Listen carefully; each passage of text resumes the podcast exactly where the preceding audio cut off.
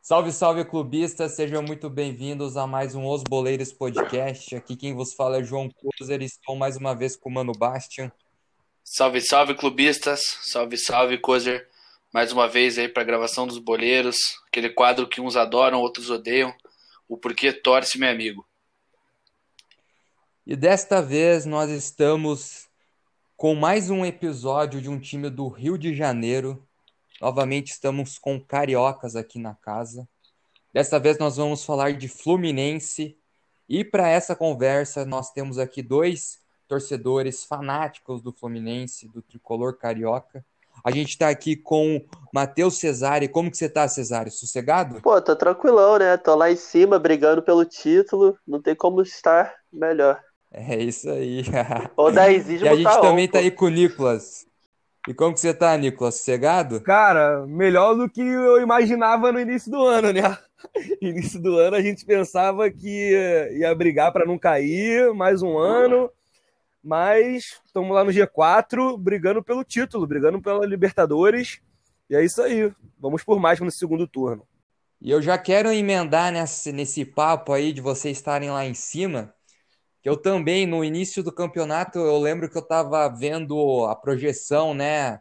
A galera aí do, do jornalismo futebolístico do Brasil falando: não, Fluminense, não sei se vai brigar, vai brigar para não cair, não sei o que, não tem as melhores peças. Aí muita gente com aquela pulga na orelha por causa do Odair, porque sinceramente, para mim o Odair não é um técnico fraco, também não acho ele muito bom, mas eu acho que assim, colocar em xeque todo o trabalho dele no Inter por ele ter sido por ele ter perdido aquela final contra o Atlético, né? Mas o Atlético Paranaense estava jogando muito aquela época. Então, assim, eu vejo que desvalorizaram muito o Odair e o cara realmente chegou, fez o time jogar, um time onde tinha o um Nenê, né? Que muita gente pensou, não, um cara com quase 40 anos não vai jogar nada. E o cara estava jogando bem, continua jogando bem. Eu queria saber de vocês como que foi para vocês a expectativa no começo do campeonato como que vocês veem agora o time.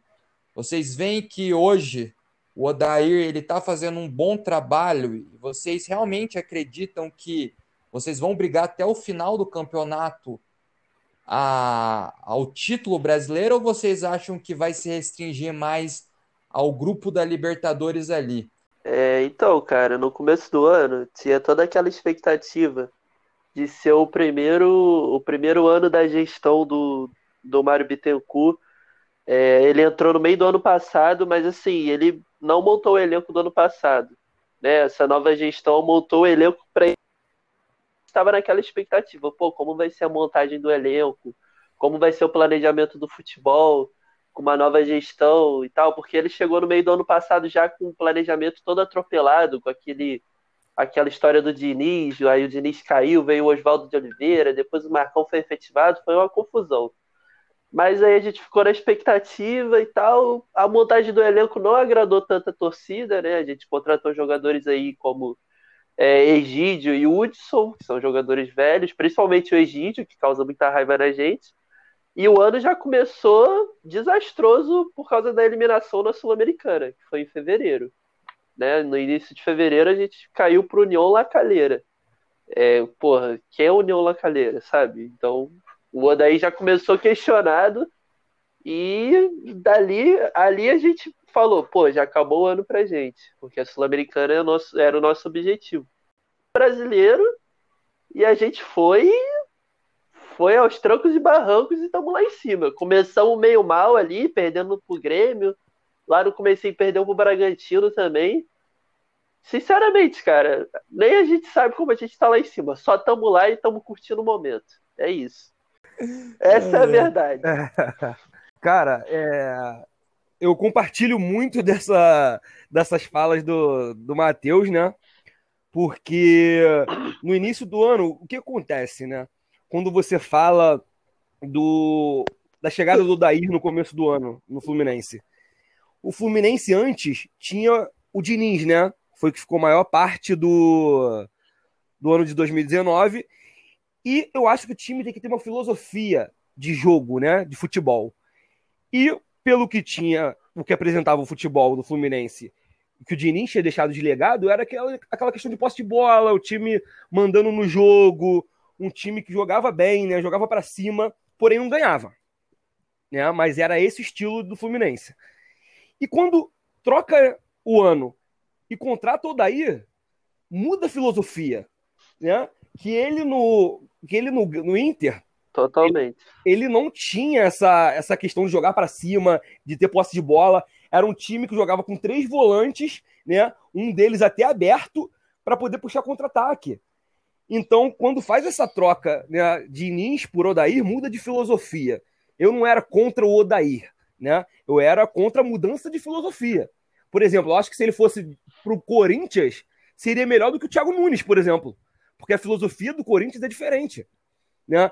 E quando ele chega aqui, a gente é eliminado logo no começo do ano pela, pela competição mais importante pra gente, ele fica totalmente questionado. Né? Aí tem a pandemia, o time volta, chega na final do, do Carioca, jogando bem contra o Flamengo, aí dá mais um pouco de esperança pra gente. Começa brasileiro, o time sem padrão, um time que a gente não entende como joga, joga um jogo muito bem, um jogo muito mal, tipo, não mantém uma, uma formação, a gente não sabe o que está acontecendo, né? A gente não consegue entender o, o, time do Fluminense. E do nada o time vai para quarto lugar, G4 do brasileiro, e emplaca séries de vitórias. Eu acho que muito com individualismo, né? Que o Nenê tá brilhando, o Nenê decidindo jogos direto. E acaba que a gente tá lá em cima, cara, que nem o Matheus falou, os trancos e barrancos. A gente chegou lá em cima e parece que agora, em outubro, no décimo mês do ano, eu acho que o Odaí encontrou uma, um padrão de jogo no time do Fluminense que eu acho que dá pra gente tirar um caldo aí e não brigar por meio de tabela. Dá pra gente brigar sim por vaga na Libertadores. É, e assim, só completando, o padrão de jogo que ele que o Nicolas falou que a gente achou é, é o seguinte: Antes a gente jogava muito mal, sofria, não criava nada. Agora o Odaí ele entra em campo, o time não sofre, a gente não toma pressão.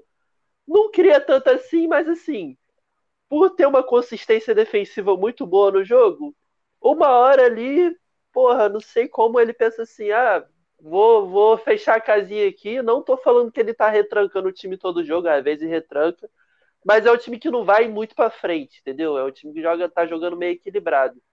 Então, fecha a casinha, monta uma boa defesa e dá sorte de arrumar um é. cagado, como foi o último jogo contra o Fortaleza.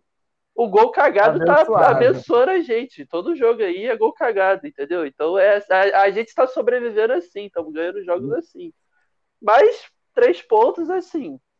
É, eu não sou de Nizete, não sei se o Nicolas é ou não, mas assim, eu gostava do Diniz, mas não defendo com unhas e dentes.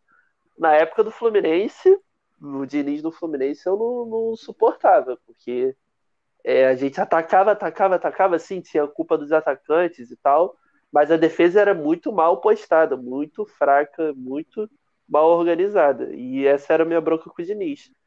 E é isso, cara. A gente só tá curtindo o momento. Vamos daqui pra frente, eu não sei como é que vai cara, ser, mas. E fazendo também um, um, adendo aí, né? Eu, eu sou até. Eu sou de Nizete, eu confesso que eu sou de Nizete, né?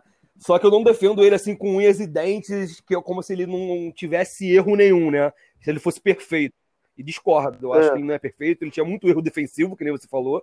Muito, e tem até hoje no São Paulo. Sim. Até hoje no São Paulo ele comete muitos erros defensivos. Né? E é aí que eu já acho que eu elogio o Odair. Ele, diferentemente do Odair, né, tem, o Odair tem uma, um sistema defensivo consistente. O, a gente, como nem você falou, a gente não sofre. Sim. É muito difícil ver o Fluminense sofrer num jogo. Né, um time massacrar o Fluminense é. durante 90 minutos. É muito difícil, porque o time fica muito bem o último jogo mesmo, a gente, a gente quase não sofreu Cara, chance clara não de sofre, não sofre, é muito difícil. Né? Eu acho que o único jogo que a gente sofreu bastante esse, an esse ano não, né? No brasileiro foi contra o Flamengo. Né? A gente sofreu muito, cara, Sim. que o Fluminense não conseguia jogar, não conseguia se manter postado também na defesa, tentava jogar, não conseguia, e na hora de se defender também não dava. Mas de resto, E teve falhas individuais, né? Do Muriel, a imposição técnica do Flamengo, a técnica contou não, muito então, naquele foi jogo. Por isso que eles conseguiram se impor, né? E o Muriel nem se fala, não consigo nem falar desse cara. É. é, rapaziada, dentro dessa. Acho massa que vocês comentaram aí do Diniz. Eu vivi o Diniz por um bom tempo aqui e eu notei uma, uma, uma situação no Atlético Paranaense que foi a seguinte. Quando o Diniz veio, já tinha um jogo ofensivo por parte do Atlético, mas você sentia que faltava ali. O Diniz, acho que ele traz muita confiança para os jogadores, cara. Confiança para sair jogando, para dar toques curtos. Ele traz um jogo mais dinâmico, assim. Ele tira um pouco daquela. Você não vê um cara dando mais que três toques na bola no time do Diniz, é muito raro, assim. E eu notei que o Atlético melhorou muito essa questão da posse de bola, mas que o Atlético com o Diniz não tinha objetividade. Exemplo, não é no time vertical, ele tanto que Renan Lodge, Bruno Guimarães não tinham espaço no time, porque eles não tinham a liberdade para fazer uma jogada ali de, de linha de fundo, de lateral, de infiltração. Era mais uma questão do, do toque ali até achar um, uma bola que encaixasse no, no atacante. Dentro disso, eu vejo que talvez os, os outros treinadores, por que, que dá certo ali, os times que chega e dá certo depois, logo na sequência. Talvez eu acho que falte ao Diniz, tipo, essa experiência que que traga uma, uma verticalidade pro time. Por exemplo, por mais que o Odair seja um treinador que não seja ofensivo, vocês mesmos vocês mesmos falam que a herança que o Diniz deixou pro cara é positiva, saca? Porque ele pegou um time que sabia o que fazer com a bola no pé e tornou esse time mais vertical e também soube ensinar esse time a defender, né? Porque eu acho que tudo deve, deve se lembrar do básico do futebol, né, cara? Você tem que ter uma defesa sólida Sim. e, tipo, quando der, você ataca. Exemplo disso é que o Diniz toma ou muito gol quando perde, ou faz pouco, né? Tipo, ou faz muito, não sei. Sim. Varia muito. É não. É muito extremo o Diniz, nunca tem um meio termo, sabe? Eu lembro quando ele ganhava. É gangorra, né? É, quando ganhava era goleada, você se iludia. Quando perdia. Essa semana mesmo. Meteu 4x1 no Flamengo aqui e perdeu pro Lanús. De... Não, foi eliminado por 4x3. O Lanús ganhou, mas foi eliminado. Vocês acham que o Diniz é um é. cara que, assim, ele foi importante pro Fluminense? Ou meio que é um cara que esse, esse negócio de legado do Diniz não existe? É uma parada que, sei lá, ah, ele veio, treinou e o outro deu certo, porque ele, com ele era muito ruim. Saca? Não sei se vocês entenderam o que eu quis dizer. Se tem algum Cara, legado então... dele nisso ou não. Sim, então, o legado do Diniz no Fluminense, ele até ficou um pouquinho ali no final do ano passado, quando o Marcão assumiu o time. O Marcão, ele assumiu ali, tinha jogo que ele retrancava o time, fazia um joguinho modorrento e ganhava de 1 a 0 mas tinha jogo que o Fluminense saía jogando lá de lá de trás e tal, tocava a bola. Até hoje o Marcão, ele é técnico do time sub-23 do Fluminense. É, os jogos do time sub-23, a gente eu eu assisti aqueles amistosos contra o Botafogo que a gente teve pós-pandemia. O Fluminense, o time sub-23 do Fluminense saindo de trás tocando igual o time do Diniz. Né? Mas quando aí mudou totalmente padrão. Na minha opinião, mudou totalmente padrão. Que é um time que não, não faz questão de ficar com a bola, mas também não está se retrancando tanto, ele está equilibrando ali. Entendeu? E a gente não, não fica toda hora criando chances, como eu falei. Todo jogo tá tendo um gol cagado de lei, entendeu? Então é, é assim que o Fluminense tá jogando ultimamente. É um joguinho feio. É, mas é o que tá dando resultado. É, o futebol é assim, né? O futebol brasileiro, principalmente, é assim. Então, vamos ver daqui para frente. Mas o trabalho do Odaí apesar da gente estar lá em cima, o trabalho do Odaí não passa confiança nenhuma, para mim, pelo menos, e grande parte da torcida. Porque a gente teve eliminações ridículas esse ano, passamos o perrengue na Copa do Brasil antes de ser eliminado pro, é, pro Atlético Goianiense. A gente, no, no primeiro jogo nosso na Copa do Brasil, contra o Motoclube no Maranhão, a gente saiu perdendo de 2 a 0 com 10 minutos de jogo. E a gente virou para 4 a 2 depois. Um jogo totalmente maluco entendeu? Então é complicado. O Atlético Goianiense veio aqui, empatou com a gente, depois ganhou de 3 a 1 lá em Goiânia.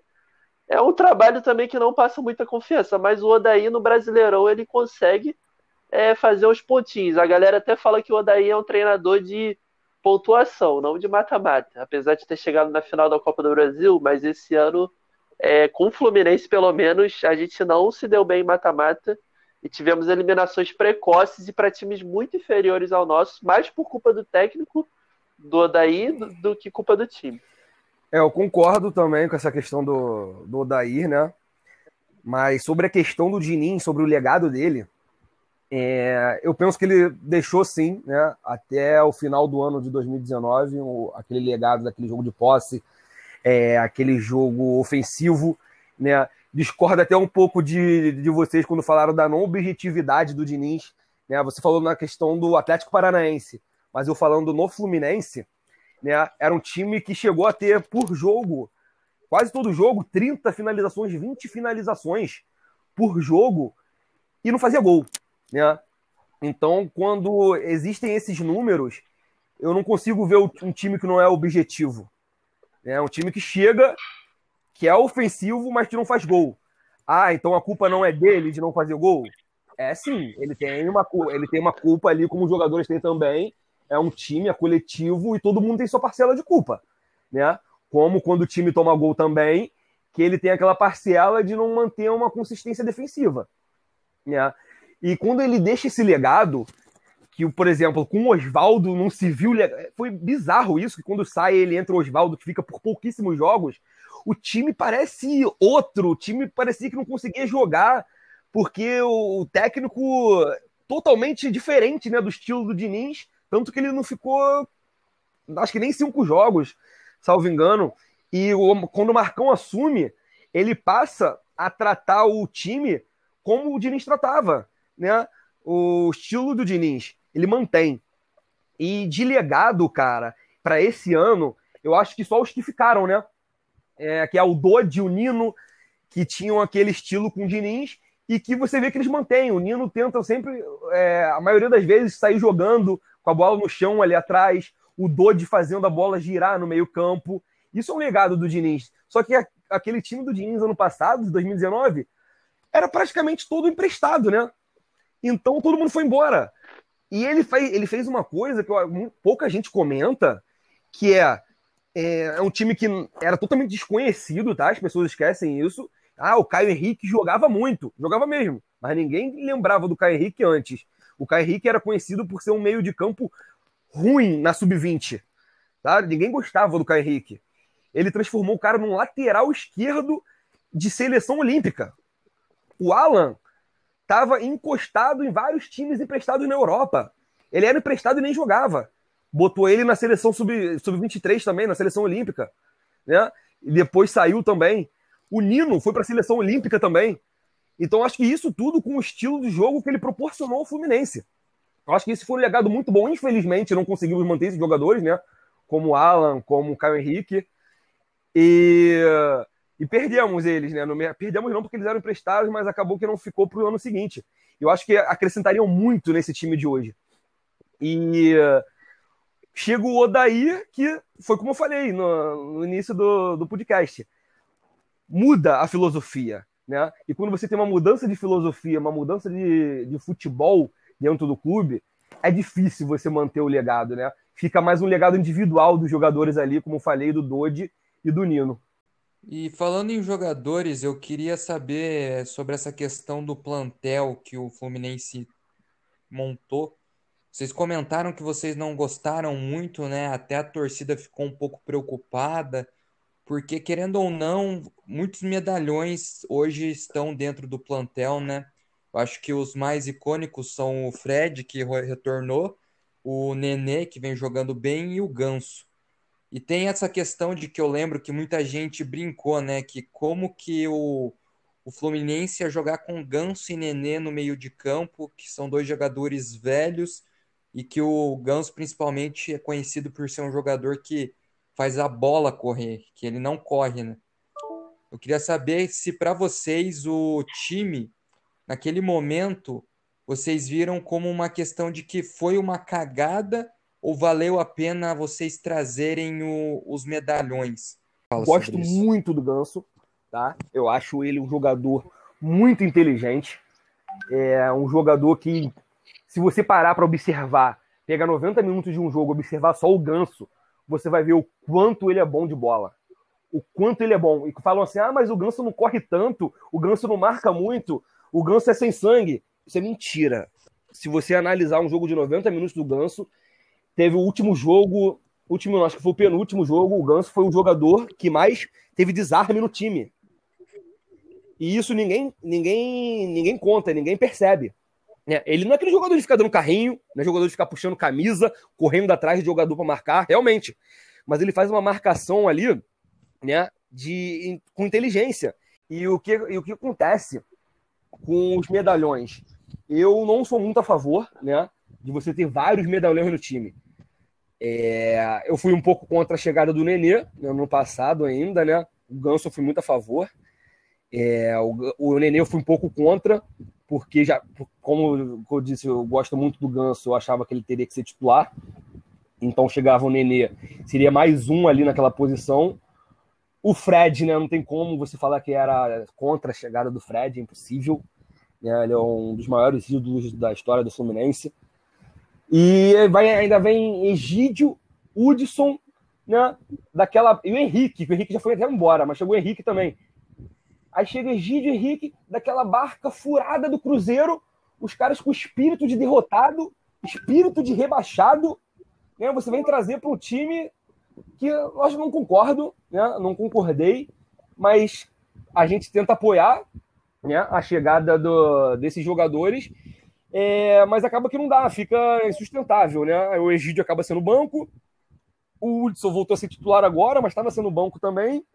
O Henrique já foi até embora. E o Nenê resolve brilhar. Né? O Nenê resolve brilhar, decidir jogos, é, ser artilheiro do time. Aí eu vou falar o quê?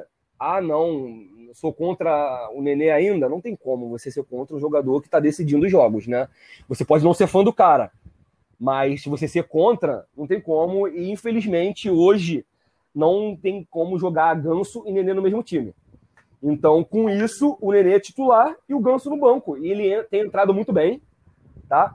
É, ele, o último jogo que ele foi titular, ele até foi mal, que foi contra o Fortaleza, mas quando ele vem do banco, ele está sendo um bom substituto. Estou gostando de quando ele entra, eu acho que é pela questão física também. Eu acho que o Ganso tem uma das piores preparos, preparos físicos do Brasil. O Ganso é incrível como ele não consegue jogar 90 minutos né, com a mesma qualidade. E quando ele entra aos 15 do segundo tempo, ele joga um futebol muito melhor do que quando ele joga 90. Né? E o Fred, cara, é um medalhão que a gente tem ali e ele tem feito ótimos jogos. Ótimos jogos. Ele não tem jogado todos os jogos porque já tá velho, né? Não consegue jogar, fica desgastado. Mas quando joga, tá ajudando bastante, bastante. Eu sou muito mais a favor de você botar a base para jogar né? Pegar a molecada da base que tem feito ótimos jogos no sub-20, sub-23, sub-17. O Fluminense está voando nas categorias de base. Pegar esses garotos e subir com eles para ir maturando já, do que você ter medalhões como esses no, no elenco, entendeu? Fora os, as contratações ruins, contratações de empresários, né? Tipo Felipe Cardoso, Caio Paulista. Esses caras não deveriam nem ser jogadores de futebol. É bizarro você ver um cara desse que não consegue dominar uma bola. O cara não consegue dominar uma bola é bizarro. Cara, eu fico até irritado. Desculpa eu que tô irritado, mas esses caras me irritam, irmão. Você vê um cara desse jogando futebol e vestindo a camisa do Fluminense ainda. Do... Também o Henrique, volante do Cruzeiro, que foi embora antes do meio do ano. Lembra, Nicolas? É, eu falei, eu falei dele agora. Aquele, o cara, pra ter noção, a, a gente falou é dele. ruim que o cara não consegue ficar cinco meses no time, cara. Já saiu Porra, também. jogou meia dúzia de jogos, falhou contra o Flamengo no jogo no Carioca e meteu o pé. E é difícil também, eu sei, eu, sei que é muito difícil o momento que o Fluminense está financeiro, né? É muito difícil você também criticar no sentido de, porra, eu queria um jogador top para vir pro meu time, né? Um jogador nível de, de Série A, de quase seleção brasileira, brigando a seleção olímpica, alguma coisa assim. É difícil, o Fluminense não vai conseguir esse jogador, até porque é, os jogadores conversam, né? Sabem que o salário é atrasado então, não chega aqui, não vai ser surpresa ele chegar aqui e saber que o salário vai atrasar. Um cara que, que é nível top, né? A gente não consegue nem pagar e ele também não quer vir porque sabe que o salário não é em dia. Então é difícil você fazer contratações também né, com o nível financeiro do Fluminense, né? Então acho que a melhor solução seria a base. Só que eles fazem o contrário, eles tentam medalhões, né? É, jogadores em fim de carreira, né? jogadores mais velhos, que estão com salário, vindo com salário reduzido, ou jogadores tipo Felipe Cardoso, jogadores tipo Caio Paulista, que são ruins, que não tem vaga em nenhum outro time, mas tem vaga no Fluminense. Bizarro. Eu acho louco no Flu que é bem assim, tipo assim, é, vira e mexe numas temporadas, aparecem uns desconhecidos que os caras jogam bem no Fluminense, o, o Fluminense não tem dinheiro para manter os caras vaza. Eu lembro daquele Ione Gonzalez e do daquele maluco que vazou pro Porto agora. Como que é o nome dele mesmo? Esse aí, cara. Tipo assim, Flumin... os caras desconhecidos jogaram bem no time e já vazaram, velho. O Fluminense não é consegue foda ver, né, ninguém, o cara, cara vazando. Porque não tem poder aquisitivo, não consegue. E a maioria é emprestado também. Do time de 2019, o time que começou titular, pra ter noção, ó, o ataque era Everaldo, Johnny Gonzalez e Luciano. Os dois primeiros saíram pro Corinthians, o Johnny foi pro Corinthians, o Everaldo foi pro Corinthians, o Luciano foi pro São Paulo na época. Ou seja, a gente perdeu o ataque inteiro para dentro do Brasil. Porque o Fluminense não consegue segurar. Isso é bizarro, cara. Aí sai o Alan pro Atlético Mineiro, cai Henrique pro Grêmio. Olha isso. Não sai para fora com dinheirão, não, com, com uma proposta boa. Sai para dentro do Brasil. Porque o Fluminense não consegue pagar um salário melhor. Isso é bizarro.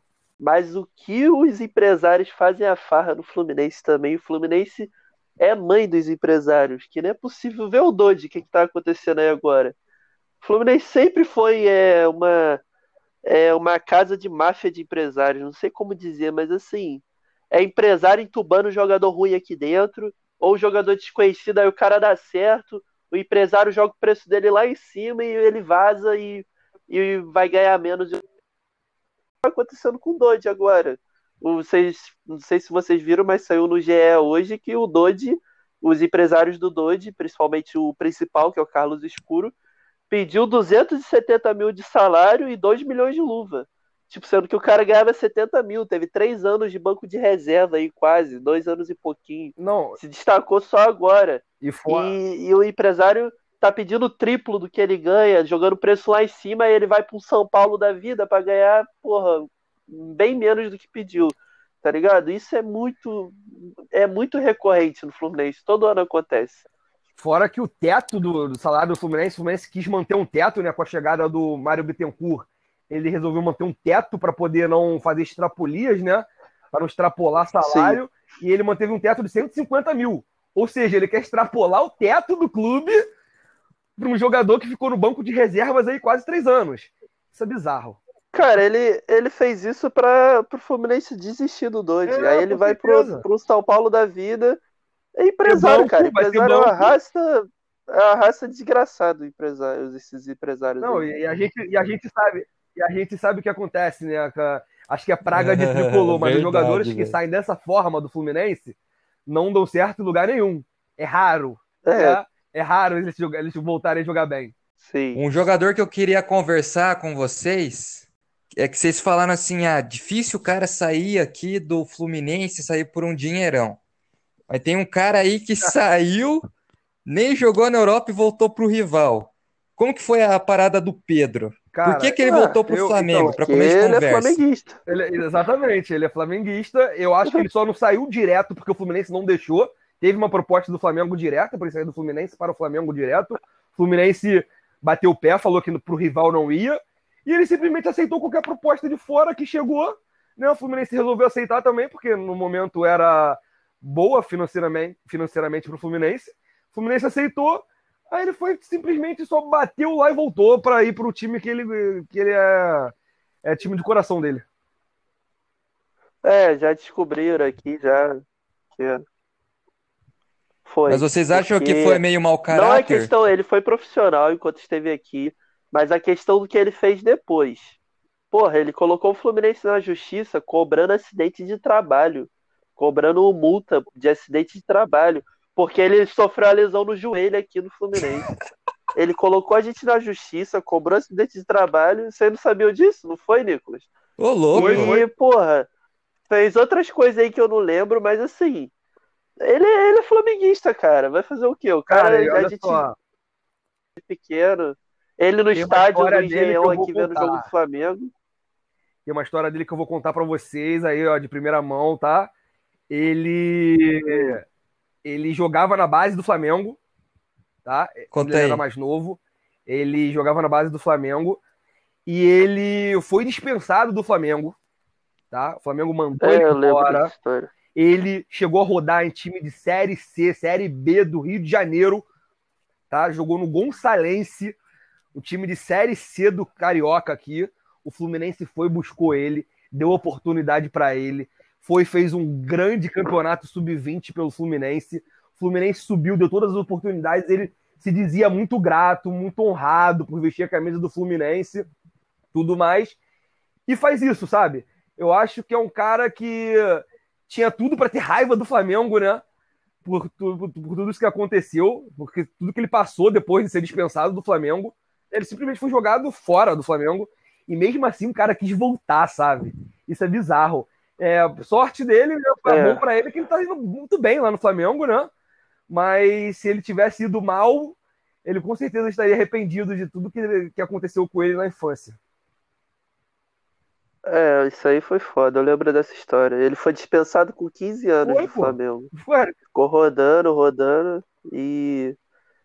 Aí veio no Fluminense, porra, a gente cantou a música do Fred pra Porra, ele. né? a gente. Cara, Do ele, ele, ele veio pra se. Ele... Vocês estão Pô, estão rindo, né? Vocês estão rindo, né? Cara, é, é, Caralho, que- tristeza, filho. Aí Jogador é de foda, base, aí é pô. a foda. gente tinha esperança. aí é Como ele foda. veio da nossa base, era cria, né? Nossa. É, veio de Xerém. E a gente, a gente queria transformar ele, acho que a torcida quis transformar ele num novo ídolo. Porque ele tinha tudo pra ser, realmente. Né? Só que o cara. É, mas aí tudo. desco- O cara cagou tudo. descobriram que ele é flamenguista desde criancinha, flamenguista roxo. Tem foto no estádio. Não, tudo, isso eu já sabia. Flamengo, ele é aqui, da- ele é aqui da área, mano. Ele é aqui da área, né? É. Ele é, Eu já tinha ouvido falar também, mas. ele é daqui de Mas assim, pelo menos. Pelo menos eu achei que ele tinha mudado a cabeça. Agora o cara é flamenguista roxo até hoje, mesmo depois de tudo que passou. Cara, sabe, E saiu, porra, cobrou uma dívida milionária nossa e cobrou acidente de trabalho ainda. Porra, achei. Cara, sabe o que mais me incomoda nesses jogadores? Não só o Pedro, mas como no Alan também, né? E no próprio Gustavo Scarpa. Cara, o que me incomoda é os caras falarem assim: porra, não, foi o clube que me acolheu, eu sou muito grato, daria de tudo por esse clube e tal, e beija a camisa, fala que é o amor da vida. E os caras cagam tudo depois, sabe? Eu acho que é muito melhor você não falar nada. O que me incomoda é quando o cara fala. Se você não fala, beleza. O que aconteceu? O Caio Henrique. Ninguém tem raiva do Caio Henrique, porque foi pro Grêmio, né? Ninguém tem raiva do Henrique Dourado, por exemplo, que saiu para ir pro Flamengo direto, porque ele foi sujeito homem. Ele simplesmente falou o que ele queria, ele falou assim, ó, quero... Foi mesmo. Ele foi, ele falou assim, ó, quero ser negociado, porque não tô feliz aqui, meu salário tá atrasado, não tô feliz, eu quero ir embora. O Fluminense falou assim, cara... Foi lá e jogou ainda. Ainda Não, jogou. ainda jogou, ainda jogou. Eu lembro que era o Abel na época, o Abel deu a faixa de capitão pra ele ainda, né? É, tentou fazer de tudo pra ele Foi a ficar, Florida Cup, ele jogou, pô. ele queria ir embora e o Fluminense falou assim: não, só tô esperando vir uma proposta boa. Você consegue esperar? Ele não consigo. Esperou, chegou do Flamengo, ele falou assim: cara, só tem do Flamengo. Vocês podem aceitar? O Fluminense falou: não, a gente vai aceitar. É uma proposta boa pro Fluminense, a gente vai aceitar. Pronto, ninguém tem raiva do Dourado, porque foi pro Flamengo direto. Mas o cara foi sujeito homem, sabe? O cara nunca jurou amores. Isso que é o que mais incomoda o torcedor. É, ô Nicolas, eu vou dar outro exemplo, não sei se tu lembra. O exemplo positivo que eu vou dar Isso é foda que não aconteceu, mas que ele já deixou falar do Marlon, o zagueiro Marlon, que foi revelado aqui, que foi Ah, lá uma pra fora, tá na, que ele falou: "Ah, eu não vou, eu não vou falar aqui pra agradar a torcida do Fluminense, que eu nunca vou jogar no rival, no Flamengo ou no Vasco, porque eu sou profissional, mas eu sou muito grato ao Fluminense. Só que pode acontecer um dia de eu jogar no rival, porque eu sou jogador profissional. Ele foi sujeito homem e falou. Agora eu fico puto, como você falou, os caras juram amor e, e depois dá as costas assim, bota na justiça, faz o que faz. Cara, pra mim, É, tudo bem que jogador. Sim, pode falar. Cara, pra mim o pior deles foi o Gustavo Scarpa. Cara, eu tenho ódio, esse eu é- ódio desse moleque. Eu era, lembra quando ele começou a jogar muito mal antes dele ir embora? Ele tava jogando muito mal, ele fez uma temporada É, claro muito ruim. Ele fez uma temporada muito ruim, né, a última dele pelo Fluminense. 2018, foi 2018. 18 em 18 E eu era muito defensor dele, porque no ano anterior ele carregou o Fluminense, né? Ele jogava praticamente sozinho, ele dava vida pelo Fluminense e eu defendia. Eu falava, cara, para de falar mal do Scarpa. O Scarpa, pô, ele tem crédito, porque ele voltou da lesão também. Ele ficou lesionado no começo do ano, né? Que tomou aquele carrinho no Carioca, contra o é. Madureira. E ele voltou muito mal depois da lesão. Aí eu ainda dava esse crédito para ele, que voltou de lesão, que ele tinha jogado muito bem no ano anterior. Aí eu falei, rapaziada, vamos dar um crédito para ele, pô, ele merece. O cara, pô, é cria da base, ele tem identificação com o clube. Nossa, queimei minha língua total, cara. Queimei minha língua total, era pra ter escrachado esse moleque. Ele saiu de uma é. forma muito escrota também, né? Aconteceu a mesma coisa com o Dourado, foi na mesma época. Ele simplesmente falou que queria foi. sair, falou assim, pô, quero sair, tô infeliz. O Fluminense falou, beleza, vou te negociar. Pode esperar um pouco, a gente vai ver uma melhor proposta para você? Só que chegava a sua proposta ruim. Como todo mundo sabia que ele queria sair, só chegou proposta ruim e o Fluminense não quis aceitar. O Fluminense falou assim, pô, essa proposta eu não quero. Aí ele foi, ele é um molequinho mimado, foi e botou na justiça para sair logo, não quis esperar. Porque ele devia ter cabeça, é, dedo de empresário aí também, alguma coisa. Ele simplesmente quis sair, botou na justiça, sendo que deu aquele caô todo, porque o Fluminense, no mesmo dia que ele botou na justiça, o Fluminense pagou o salário dele, né? Ele só podia ter botado na justiça depois do terceiro mês de salário atrasado. Então teve esse embate aí, ele ficou meses e meses sem jogar no Palmeiras. E quando voltou, voltou mal. Tá mal até hoje, um momento muito ruim no Palmeiras. O torcedor do Palmeiras não aguenta mais ele também. E isso é a praga de, do, do tricolor que acontece. É engraçado essa coisa de. É E o coisa a gente entra muito nesse debate, cara, porque eu sou um cara que, porra, eu sei que o jogador de futebol, cara, não tá ali por, tá ligado? Por amor. O cara tá ali pela grana, velho, porque, porra, é a saída da vida. O cara só sabe fazer aquilo. Mas eu sempre falo pro Coisa, eu falo, cara, eu fico louco quando um cara. O que me incomoda não é o cara pegar e sair do, do teu time e vai pro rival. Mas é a postura do cara, velho. Se o cara fala uma coisa, irmão, cumpra a sua palavra, tá ligado? O exemplo disso é o Jadson, cara. Que eu até reclamei com coisa desses dias. Hoje ele tá no Atlético de novo, depois de 15 anos. Mas, cara, lá quando ele voltou da Europa, com a vida feita de grana das coisas, ele teve oportunidade de vir pro Atlético. Aí uma coisa é a seguinte, o cara precisa do dinheiro, você entende, mas um cara que jogou 15 anos na Europa, ele não precisa do dinheiro do com precisa de grana, né, cara? Ele vai aonde tipo, ah, preciso jogar mais um, dois anos aqui, então se o Atlético me oferecer, eu vou. Só que se o Corinthians me oferecer, eu vou lá pro Corinthians, porque eu vou jogar uns torneios melhor, o nome é maior, a camisa é maior e vai ganhar o dobro. Mas ainda acho que não seja grana primordial. Só que o cara chegar e falar o seguinte para você, ah, eu vou voltar pro Fluminense, eu sou muito grato ao Fluminense. Irmão, pega e faça, tá ligado? Agora os caras falar e passar seis meses, igual você falou, ah, sou muito grato ao Fluminense, eu queria pegar e entrar na justiça contra o clube por uma parada ridícula como essa, tá ligado? Tipo, ah, ah. Esse, esse de trabalho, tá de brincadeira, cara. O jogador é igual o Paulo André, que processou o Corinthians porque trabalhava nos finais de semana. Ah, Meu irmão, vai tomar no rabo, né, cara? Ele não cobrou adicional noturno, é... alguma coisa assim? Que ele cobrou adicional é, noturno. É, não, eu jogava na quarta e depois das seis horas, né? tipo, pô, até de é, sacanagem. Cobrou adicional noturno. O cara, trabalhava à noite, né? O jogo acaba 11 horas, foda, né? O cara trampa duas horas por dia, que é o treino, cara. O cara tá fazendo exercício físico duas horas por dia, ele, ele tem o dia inteiro pra não fazer porra nenhuma, cara. Pra ir no shopping, pra postar vídeo no Instagram, pra fazer churrasco. E, cara, o cara me processa por jogar um jogo na quarta-feira à noite, tá ligado? Como se o clube controlasse. Cara, é um negócio absurdo, velho. O jogador de futebol tem que ser estudado, tá ligado? É, eu, eu parei de. Acho que minha, minha última. o último jogador que eu acredito, cara, é o Bruno Guimarães. Que daqui 15 anos pode ser que ele me iluda e volte para jogar no Flamengo. Daí eu, puta, eu desisto do futebol, né? É. Porque, cara, Hoje em dia não tem mais ídolo, cara. Hoje em dia tem time com dinheiro e jogador precisando de grana, tá ligado? É isso. É. Jogador novo então, piorou. Cara, bizarro.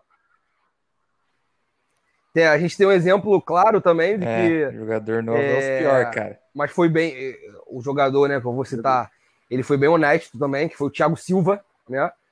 Ele sempre falou que quando voltasse ia voltar pro Fluminense e a gente ficou esperando ele esse ano, né? Teve meio que um alvoroço para ver se ele voltava esse ano.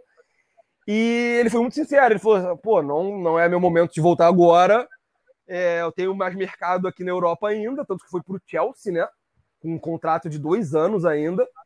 E ninguém ficou chateado também por ele não ter voltado agora. Né? Porque ele ainda tinha mercado na Europa. Mas um jogador que eu quero falar, o Thiago Neves, o que, que vocês acham deles? O que, que você, tipo, naquela, naquela passagem que ele teve pro Flamengo, daí e tal, vocês acham que foi o Thiago Neves? Se fossem descrever Thiago Neves, você vê como um cara pau no Ah, cu? é o mesmo caso um pouco pau no do, cu, cara. do Diguinho, mas não pelo futebol, e sim pela pessoa, porque é um caso de amor e ódio, né, cara? O Thiago Neves é aquele cara que quem odeia, odeia, tipo, ele muito a ponto de querer pegar ele na porrada, e quem ama ele, ama muito também, a ponto de considerar ele ídolo aqui e outros clubes também. Eu não sei, cara. Eu, Thiago Neves, eu gostava dele no Fluminense, mas assim, é o cara que, que eu acho que não é bom para ambiente nenhum, né, cara? Ainda mais hoje em dia, depois desse de rebaixamento do Cruzeiro aí. Não sei, cara, não sei. Mas teve até um papo aí que quando ele rescindiu com o Grêmio, surgiu um debate aí, de repente ele podia vir pro Fluminense, e eu, eu fui contra tá ligado? Mas deixa ele lá no esporte, lá a torcida idolatra ele, ele tá fazendo uns golzinhos lá, fez o gol esse final de semana, eu acho aí, não foi? Vai tomar no cu, né? Mas, Foi contra o Atlético. sei lá, deixa ele lá. Foi, foi, minha- agora que eu lembrei. A minha relação do Thiago, com o Thiago Neves, cara, enquanto ele jogou no Fluminense, de amor total, né? E depois nada. É, É, depois nada conta. Porque sabe o que eu acho do Thiago Neves, gente? Eu acho que ele é o jogador que mais veste a camisa, irmão. Independente de onde ele esteja. Ele ficou no Fluminense, fez o Creu contra o Flamengo. Quando foi pro Flamengo, beijou o escudo. No Cruzeiro, parecia que era cruzeirense desde criancinha. Então eu acho que ele é um cara que ele veste a camisa onde ele estiver. Né? É um cara que é totalmente profissional ali dentro do campo, que ele vai dar a vida pelo time enquanto ele estiver lá. Depois, irmão, não queira cobrar nada dele, né? Mas enqu- enquanto ele estiver dentro do É. clube, ele vai dar o sangue dele ali, ele vai vestir a camisa como poucos. Mas depois também não é algo que você vai falar assim, ah, é ídolo da vida, né? Eu acho que não vai ser isso, mas enquanto ele estiver no clube, Não. Porque se tu, se tu esperar alguma coisa dele, É. ele vai te decepcionar. Depois Como ele- É, na verdade você pode esperar um processo É, dele, às vezes, também. né, cara? Como ele ia pro Atlético, É, ele ia ele- pro Atlético Mineiro, cara, né? Olha que bizarro. Ele ia pro- fechou com o Atlético Mineiro, na verdade. A torcida que não deixou, né? E eu acho, tipo, meio que loucura até dele ir fechar com o Atlético Mineiro assim, porque ele foi um dos caras que mais zoou o Atlético Mineiro na história do clube, né? Ele fazia gol, ele zoava, ele ganhava título, ele zoava, ele ia pra bar, ele zoava, ele zoava o- o Atlético Mineiro o Aham. tempo inteiro. E como é, eu acho que foi meio contraditório, assim, meio hipócrita da parte dele fechar com o Atlético Mineiro. Falando em Thiago Neves, o que, que vocês acharam? Qual que é a visão de vocês sobre a final lá da Libertadores que vocês perderam para LDU? O que, que faltou para aquela noite? Ah, não vamos Vocês acham chorar, que cara, foi o favor. destino mesmo? disso. Gosto nem de lembrar dessa parada, velho. Aquela- Como foi? Aquela derrota tem um nome, cara. Geoffrey Guerron, cara. Puta, que craque. Não, detalhe, nunca mais jogou em lugar nenhum, né? Ah, no Atlético ele jogou, É, velho. jogou Pelo bem? menos aqui ele teve os lampejos dele, velho. Ele jogou bem Porra, aí, é cara. mesmo? É, Eu lembro 2011, que... mas foi o único, cara. Ele foi pro Cruzeiro depois e, tipo, não engrenou, cara. Mas aqui ele salvou a gente de um rebaixamento, cara.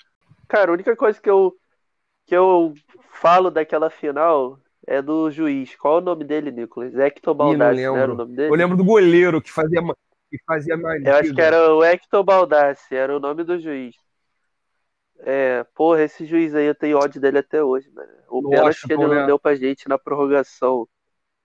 Puxou Pô, a o cara, camisa do o cara fez dois pênaltis e um lance. O cara puxou a camisa e deu carrinho por baixo, mano. Sem contar na hora dos pênaltis que o goleiro fez mal cera. Ele deixou o goleiro fazer toda a cera do mundo, deu mole pro goleiro. Aí, porra, o desgraçado ainda pegou o pênalti. Eu gosto nem de Cara, falar desse final, cara. Eu, Sinceramente. Eu falo mais tranquilo.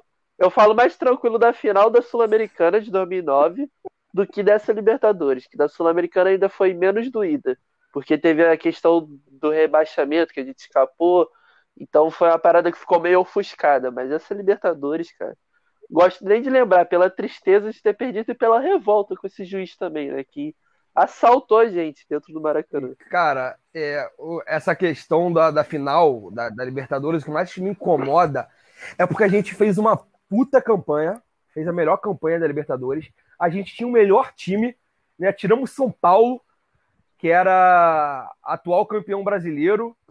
Tiramos Boca Juniors. Cara, a gente fez uma campanha espetacular. E, e, a, e a LDU, eu lembro que a LDU é. chegou só empatando na final. Salvo engano, salvo engano eles Porra, não ganharam nenhum correto. jogo de mata-mata. Eles empataram, só, só foram passando com gol fora. Foi o que, que acontece? Jogar lá é impossível na altitude. E a gente perdeu a final lá. A gente perdeu é. lá em é. cima, né? E quando a gente vem para cá, a gente ainda faz um ótimo jogo. O Thiago Neves, né, que a gente acabou de citar, fez três gols na final, algo inédito. Foi bizarro o que ele fez, o que ele jogou aquela noite. E a gente esquece, muita gente, é, pouca gente fala desse lance, né, do primeiro gol da LDU aqui no Maracanã, que é um lance que o Igor falha na linha de fundo, onde o acho que é o próprio Guerrón que faz uma jogada em cima dele, que gira em cima dele, ele podia ter feito a falta, que era fora da área ainda. Ele rola para trás, o Bolanho chuta e faz 1 a 0, né? E, se a gente não tivesse tomado esse gol, tivesse sido 3 a 0 com 3 do Thiago Neves, a gente era campeão também. E quando, e quando vai para os é, pênaltis, é, parece que o time não tinha mais perna, né?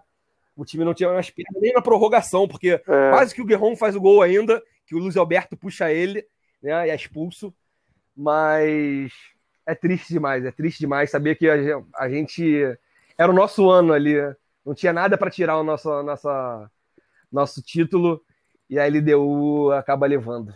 Deixa eu só completar rapidinho, né? Nem pelos adversários em si. Claro que os adversários, é porra, são grandes e era, seria uma puta campanha, mas a forma como foi, a forma que a gente passou pelo São Paulo e pelo Boca foi histórico, entendeu? A gente tinha que chegar nessa final e ganhar. Eu queria saber uma parada aí de vocês, rapaziada. Eu tava lembrando aqui. Não foi, foi o Fluminense que escapou foi. Foi de um rebaixamento louco com o Cuca? Conta essa é, história aí. um pouco, né? Eu posso começar. É, foi quando começou a, a gente chamar o time de guerreiro, né?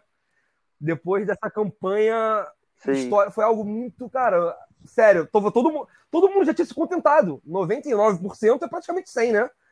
Só que pro Fluminense, cara, nada é impossível, né? A gente começou a carregar isso, né, dos guerreiros, que 1% ainda dá para sobreviver. E foi o que aconteceu com a gente. Faltando 10 jogos, o Fred, em 11 jogos, o Fred faz 10 gols, né? É, faz gol em todos os, os, os, últimos jogos que a gente precisava para não cair. O Fred faz algo espetacular, né? Ele acaba sendo um ídolo não só pelos títulos, mas também por essa história que ele tem no Fluminense.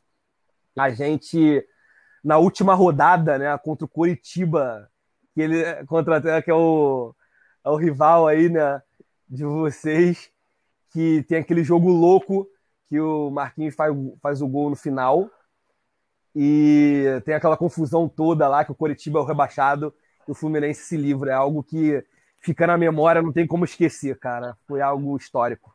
É, e no meio disso tudo tinha a Sul-Americana, né? Que a gente estava aos trancos e barrancos também passando. A gente foi jogar um dia no Chile contra a Universidade de Chile, voltou para jogar fora em jogo aí lá no Nordeste, esqueci qual foi. É, porra, foi uma doideira aquele, aquele ano. E quando a gente viu, tinha, tinha umas duas decisões no final do ano: a Sul-Americana e o jogo contra o Coritiba. Porra, foi uma loucura, cara. Aquele ano ali é inesquecível. Muito foda, cara. Foda pra caralho mesmo. Cara, e aproveitando que a gente está falando aí do, de 2009 e tal, e de, de anos que vocês lembram muito, eu queria pedir para vocês qual que foi o jogo mais louco que vocês assistiram no estádio, que vocês foram assistir o Fluminense, pode ser uma vitória, uma derrota, mas o jogo que mais trouxe emoção para vocês, tenho né? dúvidas que o meu foi a final da Libertadores, né? Nossa, velho. Foi a final da Libertadores, foi, cara, além do jogo ter sido tipo muito emocionante, né, e ser uma final de Libertadores, a festa foi muito linda. O Maracanã tinha 87 mil, salvo engano, quase 90 mil pessoas. Que, antes do jogo começar, tiveram fogos no, no anel superior do, do Maracanã. Foi uma festa muito linda e o time honrou ali, né, enquanto, enquanto esteve dentro do campo, né, fazendo os 3 a 1 saindo com a vitória, mas não saindo com o título foi o jogo mais emocionante para mim, sem dúvidas, assim, né? Infelizmente não foi como eu, termi eu queria que terminasse, mas para mim foi muito, muito marcante. É, eu não, eu não cheguei aí na final da Libertadores, ali naquela época eu era muito novo, né? Tinha menos de 10 anos. Eu tenho 20, vou fazer 21 agora. Então nessa época aí, minha família não tem nenhum tricolor, meus pais não, não são tricolores, então então eu acompanhava mais da TV mesmo. Mas eu vou falar um jogo que me marcou muito, mané. Tipo assim, foi a primeira vez que eu fui no novo Maracanã, logo depois da reforma. O Nicolas vai lembrar desse jogo. Fluminense Atlético Mineiro, 2013. O penúltimo jogo que a gente só precisava ganhar. A gente faz um gol, a gente sai perdendo, né? Com o gol do Tardelli, se eu não me engano. É, não sei se foi do Tardelli, mas eu sei que ele faz o segundo gol. Cara, aquele jogo ali, o estádio estava cheio. Poxa, era a primeira vez no novo Maracanã e, tipo, tava todo mundo animado, o time tava indo para cima, o time tava é, dando uma reação ali pra torcida e a gente acabou no finalzinho do jogo ali, a gente fez um gol com o Gum, o Gum fez o primeiro gol e o segundo foi o Biro Biro, velho. Biro Lembra Biro, Biro Biro. Nicolas? Cara, Biro Biro, velho. Onde esse maluco tá Cara, hoje? ele tinha sei. fechado É, com o Botafogo, eu acho, sei lá, e nem jogou. É, tava no Botafogo, mas teve um problema É. cardíaco no coração, não sei se parou Doideira. de jogar bola. Aí, é, aí no final do jogo, mano, é, aos 40 e pouco, 42, Caralho. 43, porra, vamos escapar do rebaixamento, o time vai... Depois teve aquela confusão toda, né, da portuguesa e tal. É, mas, caraca, a gente vai escapar com essa vitória aí, a gente sai da zona, o próximo jogo é só empatar lá contra o Bahia e tal. Porra, aí o Digão, mano, no finalzinho do jogo, o Digão entrega a paçoca. Tava improvisado na lateral esquerda, não lembro porquê, mas ele termina o jogo improvisado na lateral esquerda, sai jogando, entrega a paçoca, o Galo empata. Cara, aquele foi o dia que eu acho que eu saí mais triste do Maracanã. E olha que eu fui em muitos jogos, só que lembrando agora eu lembrei desse jogo, não sei porquê, mas Que merda. é, eu sempre fui no Maracanã desde que eu consegui apesar de eu não ter parentes tricolores e tal, desde que eu pude começar aí, eu sempre fui. E, mas eu lembrei desse jogo assim, cara, porque foi a primeira vez no novo Maracanã e me marcou muito, entendeu? E daí depois teve a treta da portuguesa, né? Que daí os caras fizeram o É, é tapetão uma lá história e, meio e distorcida deu também aquela pela brincadeira imprensa, inteira que toda. a gente fica meio que puto falam de que- falar. Sim, mas eu quero fazer uma pergunta agora. Quero fazer uma pergunta séria. É verdade, pô. É meme Não, gente, ou é verdade que o jogou Fluminense jogou Série Série C? Jogou. Série E, o- e o tapetão é meme mas ou é foi numa verdade? época. É o O quê? tapetão é meme ou é? Caralho, papo reto, Cara, então. o tapetão, o tapetão, É o meme, tapetão cara. é meme. O tapetão é meme. É meme. Pra mim é O meme. tapetão é meme. Porque, porque, cara, cada ano tem. é, os, os momentos que aconteceram isso tinham seus contextos, que hoje em dia são contextos que, que não estão encaixados na nossa realidade. Não, não é o que co- Era acontece muito mal organizado. Então é muito distorcido pela imprensa. É, é, é, o futebol brasileiro antigamente era uma Não- bagunça. Não gente. que agora não Botafogo, seja, né? É, em 80 e pouco aí. É, não que já não seja, mas antigamente, sem a mídia, a internet que a É, gente tem verdade. hoje, acesso às redes sociais, era muito mais distorcido. Cara, pra vocês terem noção, é, o Botafogo em 86 ele caiu pra Série B. Só que aí em 87 teve aquela confusão lá do módulo amarelo com módulo verde, aí o Sport foi campeão ou foi Flamengo no grupo no clube dos 13. É, não jogou uma Série B, porque eu acho que não teve. Aí em 99 foi a mesma coisa, cara. A gente ganhou a Série C. Aí teve uma confusão lá em 2000 que reuniu um montão de time, Copa de uma Avelange e tal. Sabe? Então é uma história distorcida, cara. É uma história totalmente distorcida e que todo mundo acredita, infelizmente, porque a imprensa ela tem esse poder de manipular a massa, né? Então a massa confia na imprensa. O que sai na imprensa é verdade. Então o Fluminense foi taxado assim porque se não fosse o Fluminense taxado assim, seria o, o rival, né? O queridinho da mídia. Eles não vão queimar o queridinho da mídia, mas que, assim, se forem pesquisar, né? Eu prefiro, é, eu prefiro deixar aí pro pessoal pesquisar, porque é tanta sujeira que, É. assim, é, é tão- é até cansativo de explicar, entendeu? Porque é tanta distorção, tanta mentira pra cima do Fluminense, que é até difícil pra gente explicar, é até cansativo, entendeu? E a história do Mundial de 54? Foi Como que 52. é essa Então, parada cara, aí? Esse Mundial, realmente, na época ali, É, ele saiu nas manchetes da época como campeonato mundial. O Fluminense saiu naquela época como campeão mundial de 1952. E é Só que era pela outro FIFA contexto, também. outra época. É, era outro contexto, outra época, só que hoje em dia a galera não vai entender, entendeu? A É, galera porque- não vai procurar compreender. É, exatamente, O porque hoje, mudou, a realidade mudou. hoje para você chegar no Mundial, tem toda uma regra, né? Você é classificado na Libertadores, você joga Libertadores, você é campeão da Libertadores, você joga Sim. Mundial, você é campeão mundial. Antigamente não era assim, né? Antigamente era mais desorganizado, não era, não tinha tantas regrinhas para você jogar o Mundial. E o Fluminense Não tinha um regulamento, Não a gente não tinha. se classificava, a gente era convidado, É, sabe? Porra. e acabou que o Fluminense foi A jogar e ganhou. E é reconhecido. É, a gente foi reconhece. campeão, a gente foi campeão contra, contra quem mesmo? Contra o Corinthians, né? Se eu não me engano, a gente ganhou contra o Corinthians. É, foi uma doideira assim, mas a gente enfrentou o Penharol e enfrentamos Caralho. também o Áustria Viena. Áustria Viena, time da Áustria, óbvio, que na época era, o, era uma potência da Europa, era o time, era o time base da seleção austríaca, que na época era uma seleção de potência mundial, entendeu? É, após a Segunda Guerra ali, a Áustria era top das seleções. É como se fosse uma Bélgica hoje em dia, tá ligado? Eu já pesquisei sobre isso e realmente esse Áustria-Viena aí era como se pegasse o time base da Bélgica hoje em dia. E o Fluminense ganhou desse time, não sei se ganhou, empatou, mas a gente passou por esse time, entendeu? Então, é, cara, é outra época. Mas as manchetes do, do jornal daquela época lá estão lá de prova, não tem que questionar. História é história. Pesada, eu queria tirar uma dúvida com vocês, que é a seguinte. É, a gente já falou no, no podcast do, do Vasco, do Botafogo, a respeito do Flamengo, assim. Cara, como vocês enxergam o Flamengo no cenário aí, Rio? Beleza, tem a torcida maior, mas como a gente entrou em debate aqui nesse podcast, pô, sei lá, um quarto realmente é torcedor. O resto, como diria o Rafael Sampaio, saudoso botafoguense, é um bando de palhaços, né, coisa? Simpatizantes do Flamengo.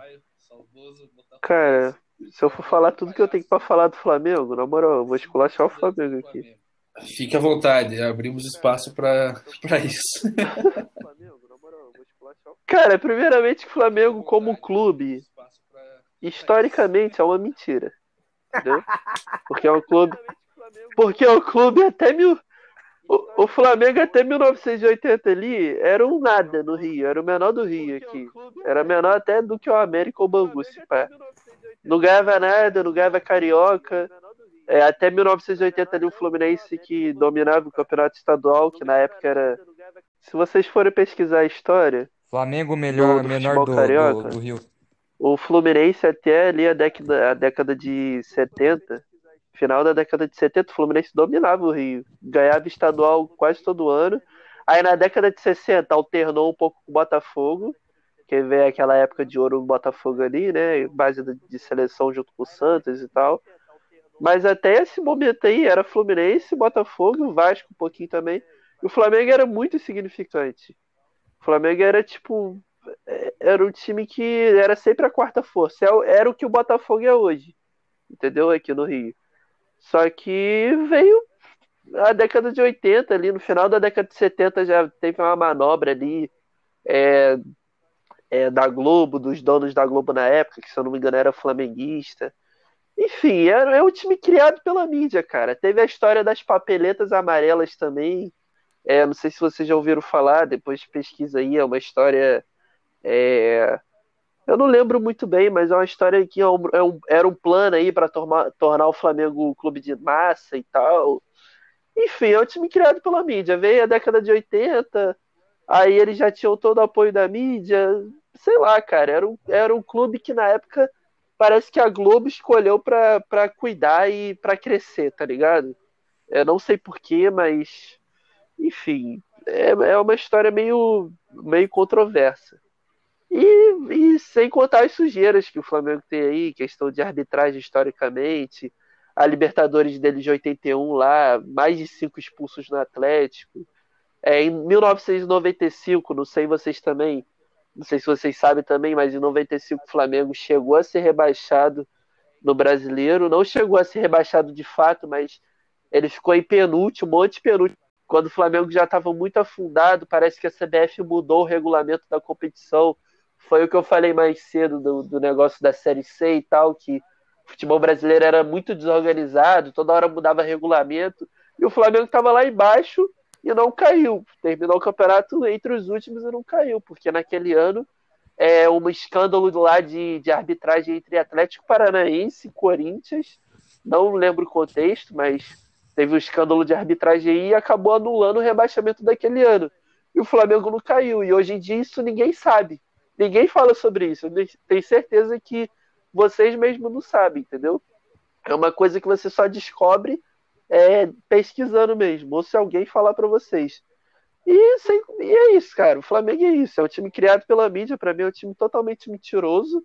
É, é um clube, eu digo assim, quando me perguntam sobre o Flamengo, eu falo que é um clube artificial, tá ligado? Ele não cresceu naturalmente, ele cresceu de, de forma artificial, com muita ajuda, sabe? Muitos esquemas.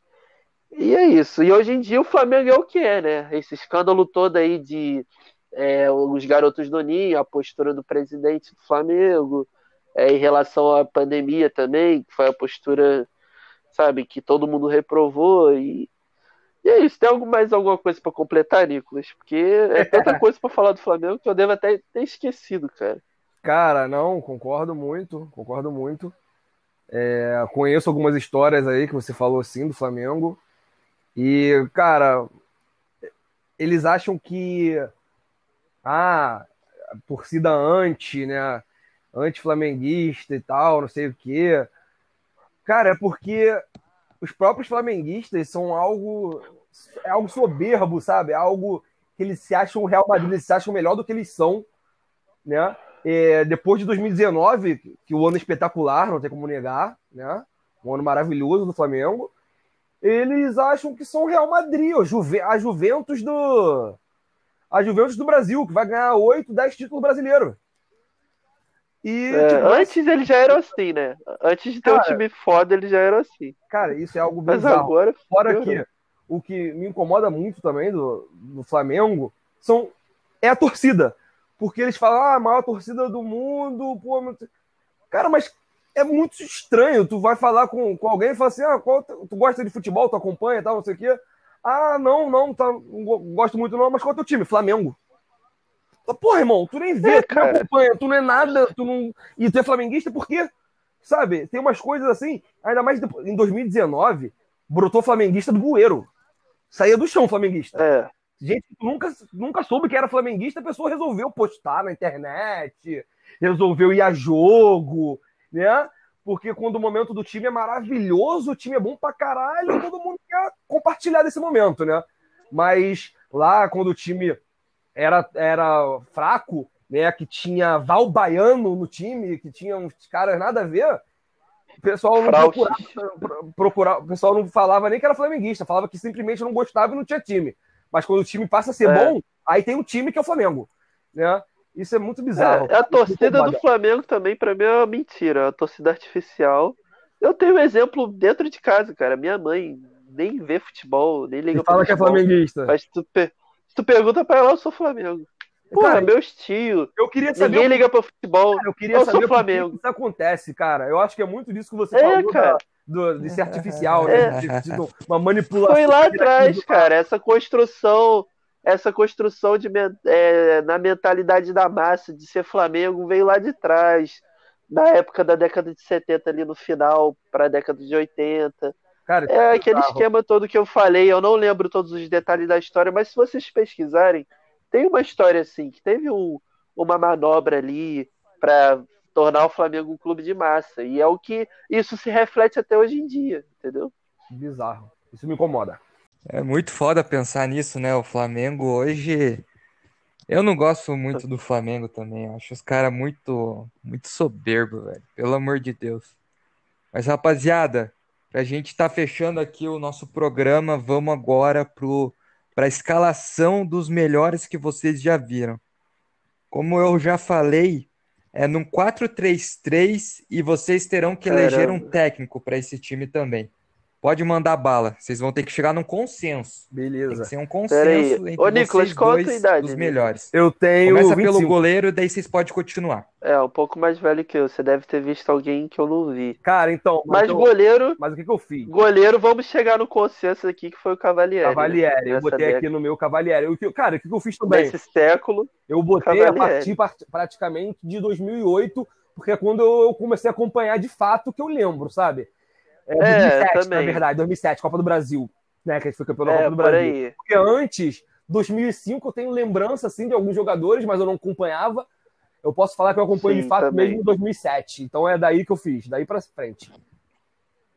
Sim, é um pouquinho mais pra frente, mas mais ou menos aí também. Mas eu acho que vai ser, vai ser muito igual, vai ser muito igual. Nossa, a gente vai chegar Vai, vai. fácil.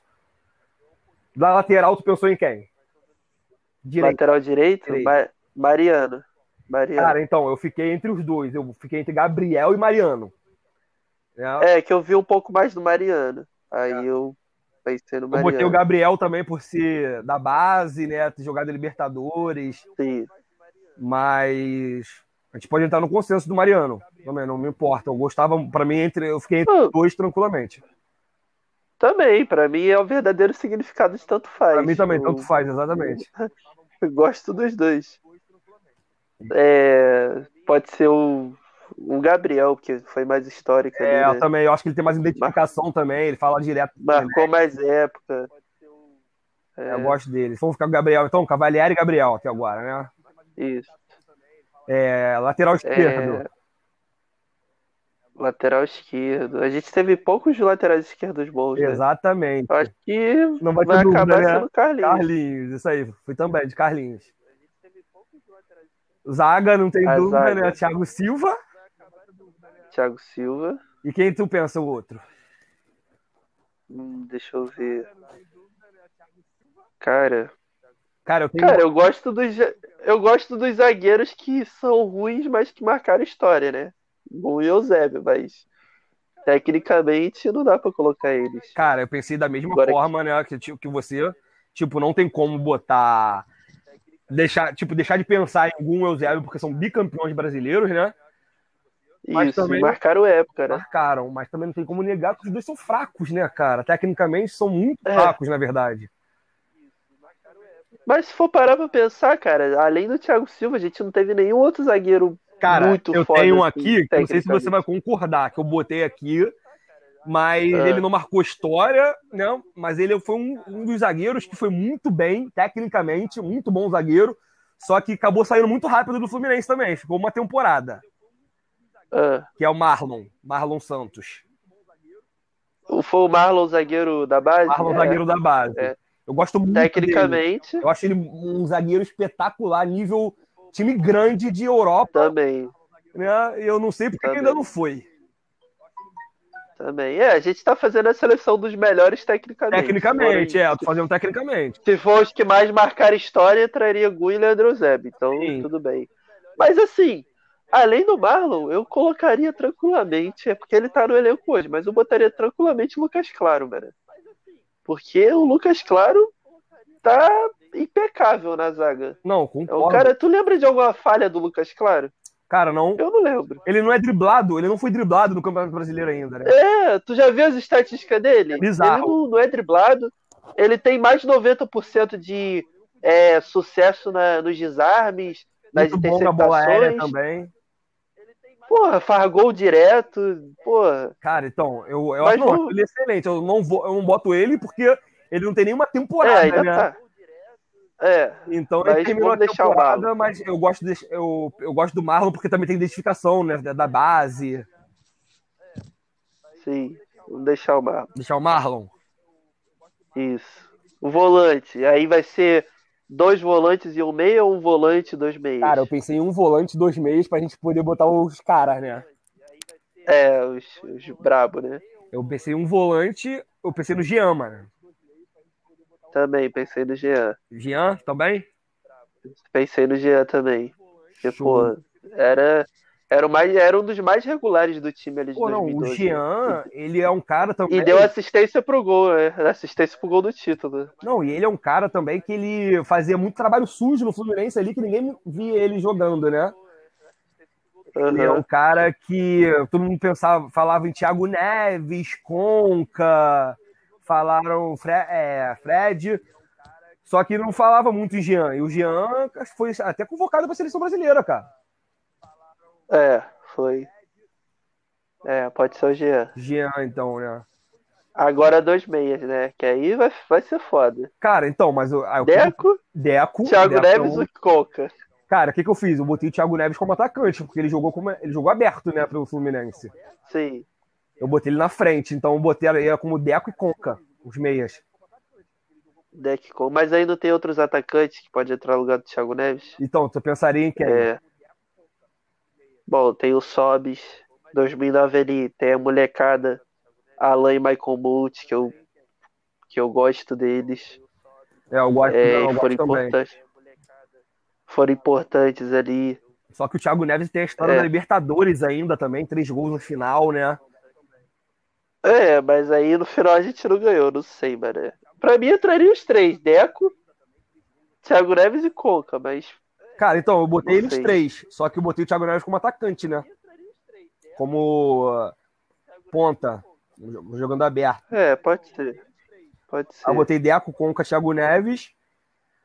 O Fred tem que Ah, o ataque é frente, né? fácil, né? Não tem jeito.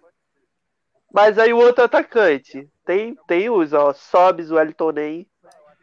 Você prefere quem? coloca Eu, eu fiquei entre o Wellington nem nem fiquei Sobis, cara. Porque o, o Sobis, eu gosto da identificação dele com o Fluminense, mas eu não sou fã do futebol do Sobis, sabia? Aham. Eu sou, eu fiquei entre o Wellington nem. Eu não pensei em Bolt nem Alan, porque eu acho que eles foram até o, o, o Bolt mais que o Alan ainda. O Bolt foi um parceiro muito bom pro Fred, né? Sim. Só que depois também não despontou, não sei. Eu fiquei entre o Nen e o Richarlison, cara. Mesmo não ganhando nada, mas o Richarlison jogou num time que era. É, o Richard. O Richarlison teve um, jogou num time que tinha um nível abaixo desse, né? E Aham. jogou muito o Richarlison. Eu fiquei entre o Wellington Nen e Richarlison. É, o Richardson, pelo que ele se tornou depois também. Mas é, eu não tinha pensado no Richardson, tô pensando lá atrás. Não tô pensando muito aqui na frente, entendeu? Por isso Mas, que- cara, mais, mais ainda eu fico, acho que com o Wellington Nem. Porque o que ele jogou naquele É. ano ali, eu acho que. Tudo bem que ele voltou uma draga ano passado pra cá, Não. perdendo gol na pequena A área outra, pro gol, mas- passagem, a outra passagem dele nem conto, nem conto. Se for contar aqui, coitado. É, mas pode ser o Elton Ney, até pelo, pela questão do título também que pesa, né? Também, E então, cara, ele ele jogou, aquele não, ele jogou demais. Eu, chama, eu falei até pro, pro João, né, que falou comigo no, no privado, eu falei que eu chamava ele de Wellington Messi. É, Ele jogava muito, meu irmão. Aí, era é o brincadeira. salário de sereia. É o salário de sereia, pô. Foi bizarro o que ele fez. E o técnico, né? Tem o técnico. E aí? Tu, tu fica entre quem? Eu fico entre dois. Eu, Pela última passagem que o Abel teve, eu não. Pesa um pouquinho. Eu, que eu, eu gosto mais do Muricy, né? Gosto do Muricy. Tem o Cuca também. Tem o Cuca também, né? Cara, que ele então, fez ali em 2009. Eu falei, eu fiquei entre Muricy e Abel. Né? É. São os dois campeões brasileiros, né? Mas assim, o Abel. O Abel, o trabalho dele na segunda passagem, pô, decepcionou, cara. Em 2018 Sim. ali, o jeito que ele saiu. Mas teve do gente- o jeito que a gente foi eliminado na Sul-Americana. Que a gente Mas- perdeu aquela final do Carioca de 2017, que ele botou o Maranhão, porra. É Sim. foda. Teve a questão também do Fluminense, do, do Abel, do Murici, dele ter saído, e ter falado daquela questão dos ratos também, né? Ter zoado o É. Né? Foda, mano. Mas ele foi sujeito homem, não aceitou a proposta da CBF pra treinar a seleção, terminou Ah, o teve campeonato aqui e foi campeão. Verdade, Tá verdade, ligado? verdade. E foi bom ele falar essa história dos ratos, que aí, porra, a gente Fizeram precisava realmente de um CT. É.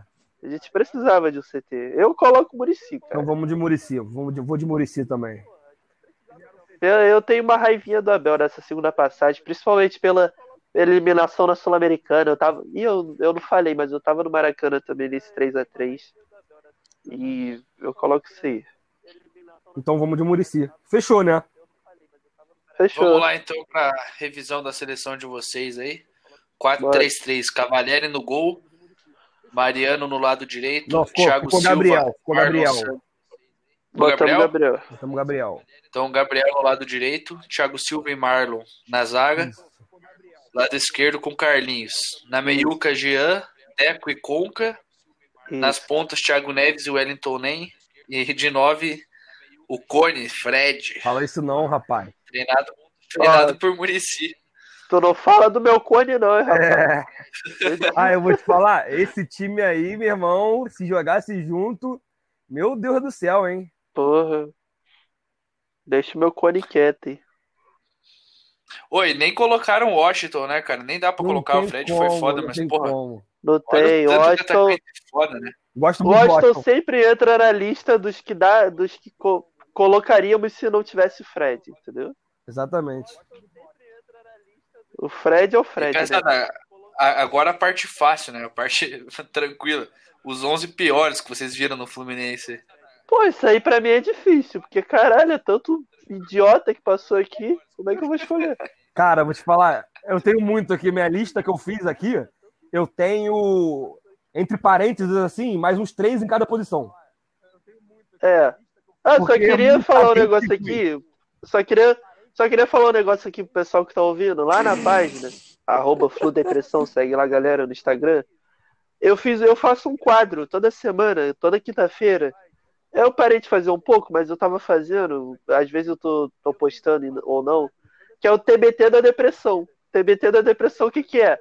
Toda quinta-feira eu pego um jogador que passou pelo Fluminense, conto a história dele no Fluminense, todos os gols que ele fez, os jogos que ele fez, a- como foi a passagem dele. Só que tem um detalhe: esses jogadores são os perebas que passaram pelo Fluminense. Então é uma grande ironia. Entendeu? Então eu tenho uma lista aqui, se vocês forem lá na página, nos destaques da página tá lá, TBT jogadores. Aí eu tenho uma lista aqui que eu já fiz: Danilinho, Nossa, Henrique Danilo. Zagueiro, Ele tá lembra aqui que veio do. Bordeaux? Caralho, tá aqui da É. minha.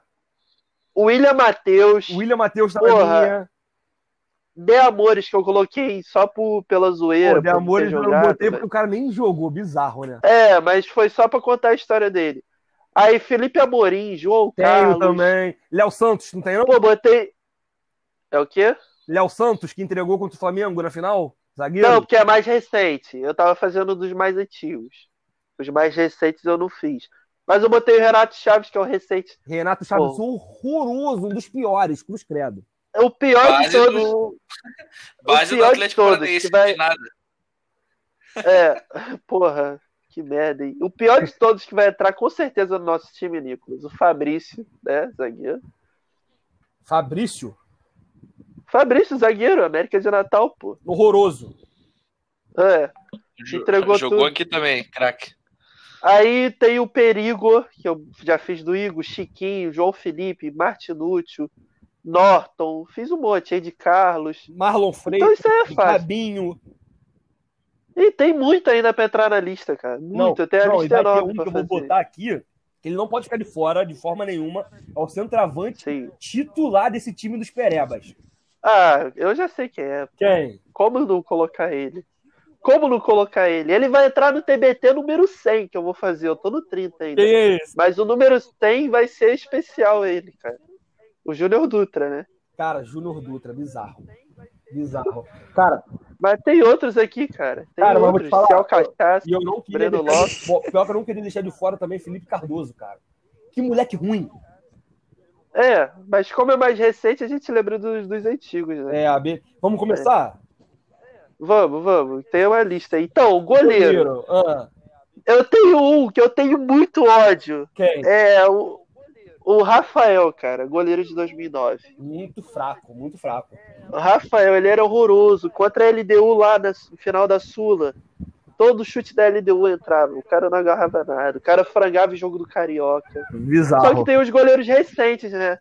Tem os Aham. recentes. O Agenor, o Rodolfo. Cara, então, eu botei Então- aqui na minha lista Agenor, Felipe Garcia, lembra dele?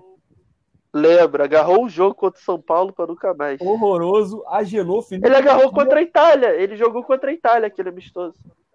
Foi, pô, foi. Nossa, cara. Jogou contra a Itália, ele era o titular. Aí foi Agenor, Felipe Garcia e Rafael, os meus três. É, o Rodolfo, tu não botou o Rodolfo? Cara, eu não botei Rodolfo, cara, sabia? Mas Rodolfo, podia entrar também. acho que eu fiquei com pena dele, porque teve o bagulho lá de. É, o Rodolfo É. que é aí do Atlético Paranaense, né, João? Que foi... É, o cheira-cheira. É, tá punido até hoje. Parece que a punição dele acaba em fevereiro. Conseguiram reduzir aí. Tá no Pô, doping. de novo? Foi pego no doping, desde o ano passado. Pô, esse, esse cara tá de brincadeira, velho. Ele ficou três anos no CT do Caju fazendo reabilitação. É, ano passado, no meio. Olha, olha o que, que aconteceu. No meio do ano passado, ele. Primeiro o Fluminense contratou dois goleiros. Ano passado, Júlio César, que tá no Grêmio hoje, é reserva do Grêmio, saiu no final de 2018. Aí o Fluminense trouxe o Rodolfo e o Agenor. Que merda. É, saiu o Júlio César, o Rodolfo já estava em 2018, perdão. Era reserva do Júlio César. En- Entrava às vezes, entrava bem, agarrava bem. É, só que aí chegou 2019, ele assumiu o, a titularidade, começou muito mal, porra, falhando pra caraca, não passando segurança nenhuma. Virou o banco do Agenor. Nisso que ele virou banco, foi pego no doping e tá punido até hoje. Aí depois disso trouxeram o Muriel, que tá aí até hoje. Não, o Agenor entregou uns três. O Fluminense deixou de ganhar três pontos aí em uns cinco jogos do brasileiro porque o Agenor entregou. Tipo, falha dele de Pô, direta, que- bizarro, bizarro. É, o que eu mais lembro foi contra o Vasco, São Januário. Pô, contra o, Bra... contra o Bahia também, pô. Contra o Bahia, com o pé. Lembra? É, que ele entregou, saiu, foi, Foi- sair foi jogando ao driblar, estilo Foi Diniz. driblar, nossa, horroroso, cruz credo. É, mas e aí, quem vai ser o goleiro? Rafael ou Agenor? Quem tu prefere? Cara, eu, pref- eu preferiria que os dois não tivessem É. passado pelo Fluminense. Eu de também, eu também. continuar. Mas. Mas eu colocaria o Rafael, mano. Pela questão de 2009 ali. Pô, ele prejudicou a gente na final de competição internacional, tá É, ligado? então vamos de Rafael, vamos de Rafael. E lateral É, direito? lateral direito.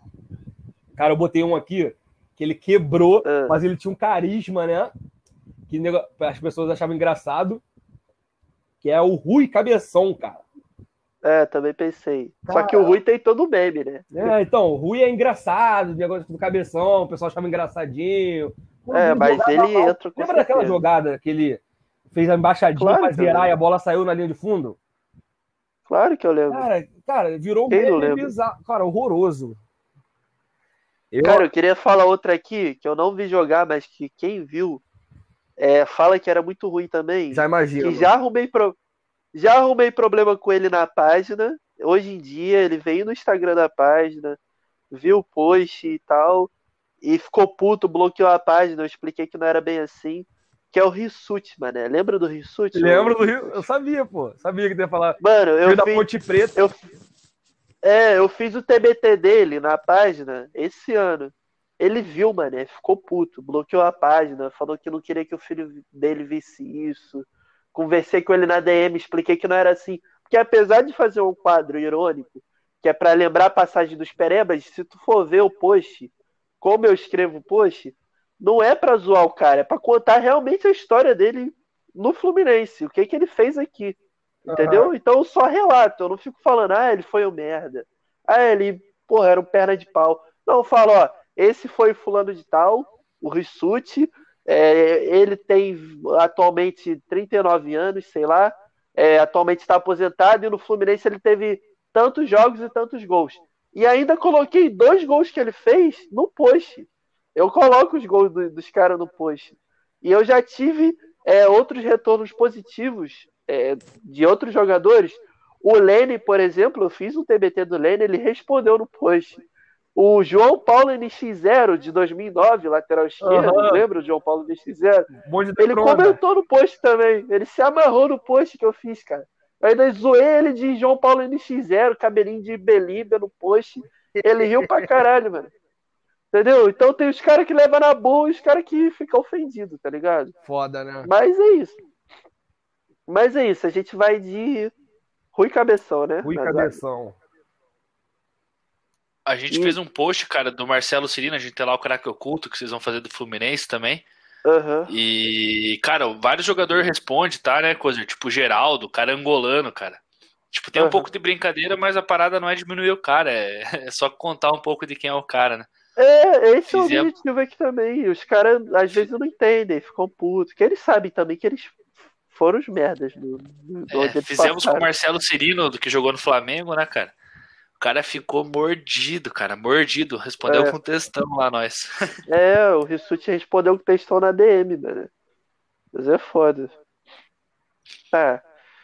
Então a zaga, ô Nicolas. E aí? Tem tanto zagueiro ruim, Cara. meu Deus. Pô, a gente pode jogar na sorte aí, que caiu. Mas, Cara, assim, mano, vamos, vamos eu lá. já coloco o Fabrício por toda a humilhação que foi aquela noite. Podemos botar. Entendeu? Eu coloco o Fabrício. Aí Fabrício tem outros. Tem o Ed Carlos, né? tem. Tem o o Luiz Alberto, mas quem que tu botou? Cara, não botei o Luiz Alberto, cara, sabia? Porque eu, eu gostava da, eu não gostava dele individualmente. Mas a dupla de zaga que ele fez com o Thiago Silva foi uma das melhores que eu vi. Muito mais por parte É, do o Thiago Silva obviamente. ofuscava a ruindade dele, né? É, muito mais por parte do Thiago Silva, né? Só que era sensacional. Fora que ele fez a gente ter uma oportunidadezinha nos pênaltis ainda na final, né? Fazendo, Isso. puxando o Guerron. Eu sou um pouco suspeito pra falar do Luiz Alberto também, eu não botei ele não. Então quem tu coloca aí? Eu escolhi Fabrício, escolhe outro aí. Cara, eu odeio muito o Renato Chaves, mano. O Léo Santos também. É, o Léo Santos ficou marcado. né? Porra, o Léo Santos ele fez Renato- a gente perder a final, né? De Carioca, cara. O Renato, Chaves, o Renato Chaves foi mais longevo, né? É, o O Renato Renato Chaves também entregou na final do Carioca. também contra o gol do 2017. Everton, né? É, gol do Everton, Ele 2017. chuta o vento. Nossa, cara, como é que pode? O Fluminense é tão ruim, ridículo. cara. Pode botar o Renato Chaves. Vamos então. botar Renato Chaves, então. Renato Chaves. Lateral Fabrício. esquerdo. Nossa, tem vários também. E, e Rui Cabeção. Lateral esquerdo. Tem um que é recente, que hoje ele é 10 e faixa, não sei se é 10, mas é dono do time que ele joga, que é o William Matheus, né? Que tá no Curitiba. Filho, tá jogando muito, né? se- Segundo o que eu vejo. Não sei como. É, é o dono do time, cara, mas assim. Eu acho ele muito é que o fraco. Curitiba não é parâmetro, né, cara? É, É, cara, verdade. Não, acho ele muito Com fraco. todo respeito ao Curitiba, mas assim, pro William Matheus ser o craque do seu time é porque alguma coisa errada tem. Entendeu? Cara, eu botei, ó. Eu botei quatro. Eu botei, ó. William Matheus, Ivan, lembra do Ivan? Lembro. Horroroso. Lembro. William Matheus, Ivan, Giovanni Giovanni, tá no Giovanni. Cruzeiro hoje em dia. e Léo Pelé. Pelé eu botei por último porque ele me irritou bastante, mas eu acho que os outros são muito piores que ele. Sabe um que tu esqueceu também, que é horrível? Ah? Esse tu vai falar, caraca, como é que tu lembra? Breno Lopes. Lembra do Breno Lopes? caralho, para ter noção, eu nem lembrava desse cara. Ele veio do Cruzeiro, Cara, né? esse cara. É, ele era quarto reserva no Cruzeiro. O Cruzeiro na época tinha três laterais esquerdos titular. É, titular não, mas que revezava e ele era o quarto reserva. Ele veio, foi reprovado nos exames porque ele tinha um problema cardíaco também. E mesmo assim foi contratado e jogou. Bizarro, cara. Mas aí, porra, aí por mim tanto faz, cara. Cara, mas eu acho que vamos de. William Matheus, né? Vamos de William Matheus? É, o William Matheus. William Meu Deus, né? Que como ele era o apelido dele aqui. Era o apelido dele aqui, William Meu Deus. Então vamos de William Matheus. Agora, primeiro volante. Trinquinha de meio aí. Cara. Porra, aí. Caralho. Cara, o primeiro. E agora? Acho que eu botei o primeiro volante aqui. Botei o Perigor, né? É, tu vai botar dois volantes e, e um meio ou um volante e dois meios?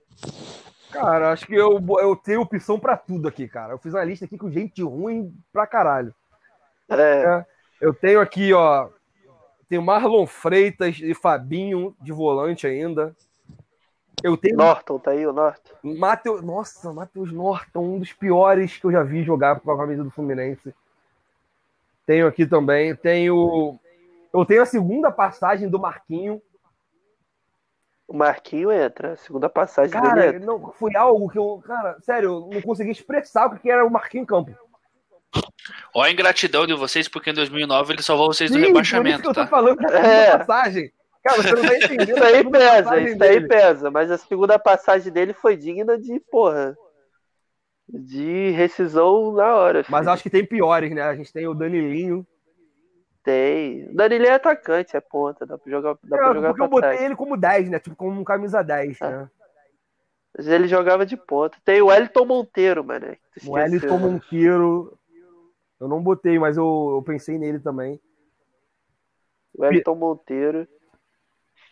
Caralho, ele tem. Mas quem que tem? Tem muito, cara. Porra, é muito difícil isso. O perigo já entra. Perigo, é. Vamos botar o perigo, então. Do peso que ele teve ali. Porra, é foda. Perigor, Norton, por favor, porque esse Norton é muito Mo- ruim, cara. É, vamos botar o perigo e o Norton. O Norton, o Norton, é. E agora a gente tem que botar Aí- mais um. Aí, deixa Ele eu falar outro aqui. Atlético meu Deus, cara, esse cara é muito ruim. Esse Ele Norton, jogou cara. aí? Era surreal. Jogou aí Não, também? jogou contra o Atlético. Eu fiquei, meu Ah, Deus, como tá. que esse cara consegue jogar Ah, bola, tá, tá tá. Deixa eu falar um aqui, que claro que não vai entrar, mas pela passagem dele, o Ronaldinho, né? Que porra, a Ah. passagem do Ronaldinho aqui. É, mas o Ronaldinho Gaúcho não pode entrar em time ruim nenhum. É, Pô, é, só queria falar, só queria falar, mas não dá pra botar ele. Não tem Mas, porra, É, o Ronaldinho e o Jonathan no Fluminense só serviram pro departamento médico, né, cara? É, pô, pior Foi. que eu gostava do Jonathan. Cara, eu também Os gostava do Jonathan. atrás. Pô, sacanearam o cara aqui, não deixava o cara jogar, ele se lesionava, voltava, encostava um cara, não davam chance pro cara, ficava puto, Foda. mano, mas eu gostava dele. Aí, davam oportunidade pra aquele Renato, lateral Renato, tá na- lembra? o- Lembro, tá jogando de meia agora. É, camisa 10 do Havaí, ídolo do Havaí, essa Nossa porra. senhora. O cara é camisa 10 do Havaí, mas aqui era lateral, horrível, mano. Mas e aí, entra Perigo, Norton, mas quem? Marlon Freitas, pode ser? Ou o Fabinho, Marlon tem o Freitas- Fabinho também, né? É, cara, só Burucutu, mano. Tem, ó, tem o Felipe Amorim, viado. Tem, eu, eu também, eu odeio o Felipe Amorim. Tá aqui na lista. Felipe Amorim. Vamos Eu- os caras aí devem estar ouvindo, vocês estão ouvindo aí, o, o galera do Boleiros Podcast, deve nem saber quem são esses caras, né? Tem uns que eu conheço. cara é muito ruim, cara, que nem vale a pena conhecer também. É os caras que nem precisa pesquisar, pra vocês não terem o desgosto de conhecer, entendeu? E como É, vai ser o ataque? Mas no DVD, no DVD deve ser craque os caras. Não, porque no DVD, É. eu falo isso, eu falo isso no- com meus amigos aqui. No, no DVD não tem jogador ruim, né? Né? No DVD é só craque, só bota os melhores lances, não vai ter jogador ruim nunca no DVD. Pois é, mano. Então vamos de. e E na frente, quem que são os três aí que vão. A gente, a gente, fech- a gente finalizar. fechou já o. Foi Igor Norton e quem? Fabinho, Fabinho. Fabinho, Igor Norton e Fabinho.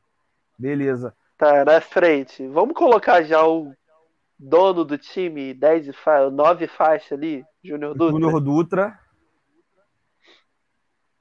Aí os ponta. Cara, tem Pô, ponta tem tanto, cara. tanto, Matheus Gonçalves, Maranhão, Romarinho, Porra, Evandro, aquele ano Danilinho. passado, Danilinho. Danilinho. Vamos botar o Danilinho? Pô, até o Kelvin entra aí. Vamos botar o Danilinho? Kelvin. Danilinho, Danilinho. Danilinho. Maranhão tive o, des- o desprazer de ver jogar no Atlético também. Ele jogou aí? É, Jogou, puta merda. Jogou de lateral, cara, nem improvisado. lembro, nem lembro. cara. Tem outros aí, cara, que a gente vai esquecer, mas é tanto ponta ruim que. que não vamos lembrar agora. Mas é Danilinho entra. Romarinho, a época do Romarinho aqui, pelo amor de Deus. E tá jogando muito agora, Fortaleza. É, mas aqui o Romarinho tava na seleção dos piores, cara. Verdade. Cara, eu ainda botaria. É. Vamos fechar com o Romarinho, porque ele entrou na seleção dos melhores do, do Corinthians, e se ele ficar no dos piores de vocês, vai, vai ficar excelente. Não, mas esse é outro Romarinho. Não, o Ah, é Romarinho outro do Romarinho? Fortaleza. Não, tá no Fortaleza hoje. Ah, mas esse cara não joga nada, além do Fortaleza, ele só engana lá. lá No Fortaleza até eu jogo bola. É, O Fortaleza, lá ele, ele é ídolo já. Não, não é ídolo, mas a galera gosta dele. Gosta Torcida, dele lá ele joga. Lá ele joga, pô. Ele imita até o. O Gabriel Barbosa, porra. Faz a barbinha e tudo. Mete mó marra lá, tem que ver. Já viram? já vi. Até o visual ele imita. Mete a, a, a marra do Gabigol e tudo.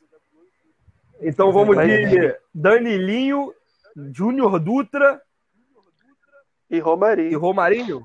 E Fechado? Romarinho. Cara, ah, eu só queria falar o lateral que a gente esqueceu, o Chiquinho também. Que foi gol contra a Itália. Mas tem E tantos, o- e o cara. técnico? Atacante. É, técnico, Cristóvão Borges. Porra. Puta que pariu, por favor, cara. Esse cara, Cristó... o senhor Cristóvão Borges, o senhor foi. Eu não vou nem falar. Foda-se. Cara, Não, brigou, brigou, briga pau a pau ali com o Ricardo Drubski, né, Nicolas? cara, vou te falar, Nossa, mas não, o Ricardo Duque Tive o prazer de ver os dois, cara. Tiveram os dois aí também? Tivemos dois também, puta merda. Cara, só desgosto, mano. Cara, porque eu vou te falar, o Drubski, eu acho que ele me irritou menos que o Cristóvão ainda, mano. É, ele ficou um mês só, né? Por causa assim, disso, ele né? era muito ruim.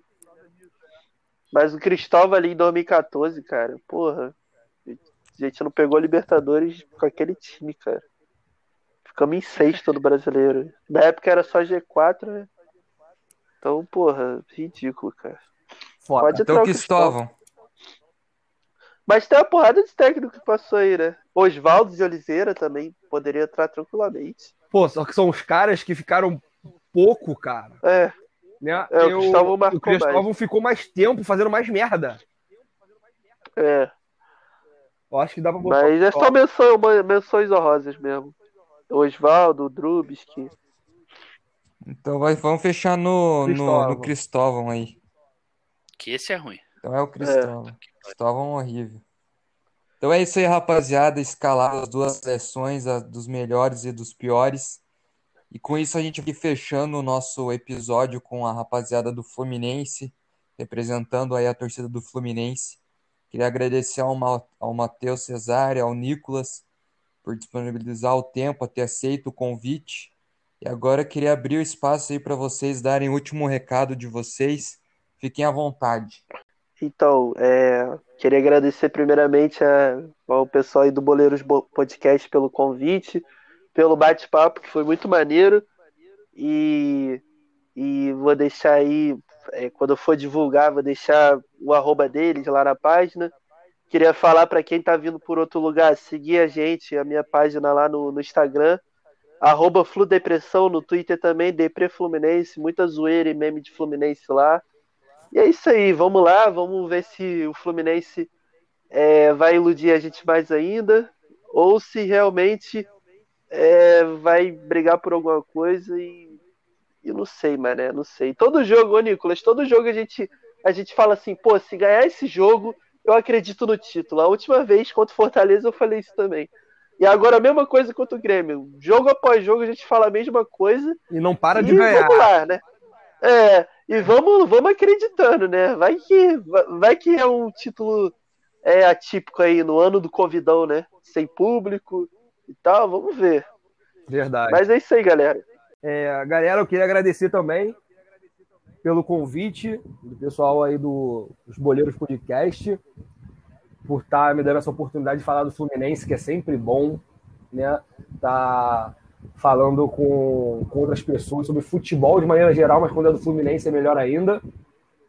Agradeço a oportunidade e queria mandar um recado aí para os tricolores que vão ouvir, que acreditem, acredite que a gente pode chegar longe nesse campeonato, né? Sem se iludir, com o pé no chão, trabalhando em silêncio, que nós já estamos odaizados. A Real Mania É. virou uma religião. Conhece a Real Mania? É, uma É o nosso novo, nosso novo ritual, Real Mania. Então é isso aí, rapaziada. Queria agradecer mais uma vez. Queria convidar todo mundo aí que escutou, dar um salve lá na página do Matheus. Faz um belo trabalho lá, eu dei uma olhada. Realmente gostei muito desse TBT aí que você comentou aí com a galera. Muito massa esse quadro aí. Sempre gosto de relembrar e ver esse humor, né? Que às vezes os caras não curtem. Mas é É, isso. Queria desgraça, agradecer né? a todos. Mas, Só desgraça. Tem que rir um pouco, né? Fazer é, piada. mas a gente usa pra rir, né? A gente usa desgraça pra rir hoje em dia. Mas é, É isso aí. vou- inclusive, eu vou voltar a fazer esse quadro aí. Faz tempo que eu não faço. É, mas é isso aí. Valeu aí pelo reconhecimento. Queria convidar todo mundo que ouviu até agora a dar uma olhada lá no arroba os boleiros podcast, nossa página no Instagram. Esse episódio aqui vai estar disponível no Spotify e no Deezer. Entrem lá na página do Instagram, nos sigam, dê a interagida lá de vocês nos, nos stories e se quiserem mandem uma mensagem. A gente sempre está aberto aí para trocar ideia sobre futebol. Queria agradecê-los aí por ouvirem mais um episódio dos Boleiros Podcast, desta vez com o Fluminense. É isso, rapaziada. Um bom dia, uma boa noite, uma boa semana, um bom fim de semana. Não sei quando vão estar ouvindo. E é isso, valeu e falou!